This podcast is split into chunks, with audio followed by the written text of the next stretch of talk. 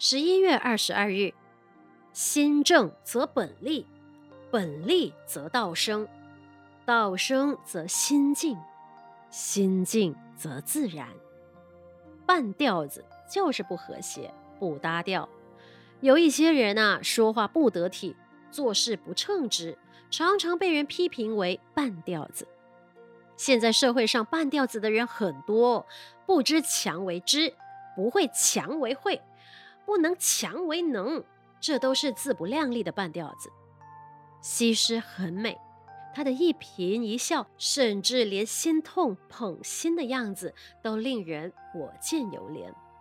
东施一看也想效法，于是啊，每天皱着眉头，想要博得人的垂怜。无奈他怎么学怎么不像，徒留一个东施效颦的笑柄。这就是学到半吊子。无论学习什么，半调子都不重要。最重要的是做人不能半调子，不懂礼貌，不知轻重，冒充专家，到处招摇，不肯务实，游手好闲，都是做人的半调子。人被人批评为半调子，那就是终身最大的遗憾了。尤其啊，有些人半吊子，他自己不知道长拙，反在人前献丑，自己还洋洋自得。人是不是半吊子？现在有镜子可以多照照自己的样子，有录音机可以多听听自己的声音。